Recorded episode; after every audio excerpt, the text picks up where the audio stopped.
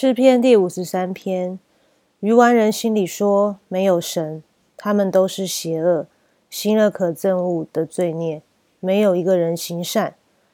神从天上垂看世人，要看看有明白的没有，有寻求他的没有。他们个人都退后，一同变为污秽，并没有行善的，连一个也没有。作孽的没有知识吗？他们吞吃我的百姓，如同吃饭一样，并不求告神。他们在无可惧怕之处，就大大害怕，因为神把那安营攻击你之人的骨头散开了。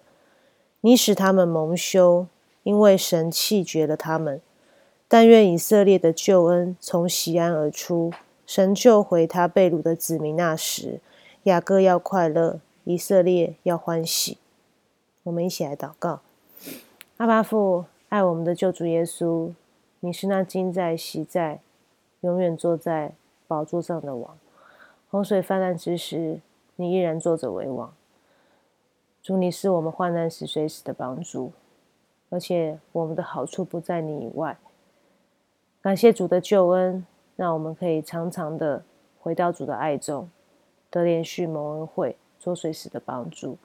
也求主赐福我们身边的亲朋好友，每一天都出入平安喜乐。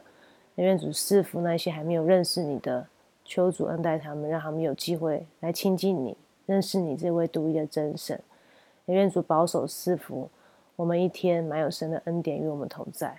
这样感谢祷告祈求，是奉我救主耶稣基督圣名，阿门。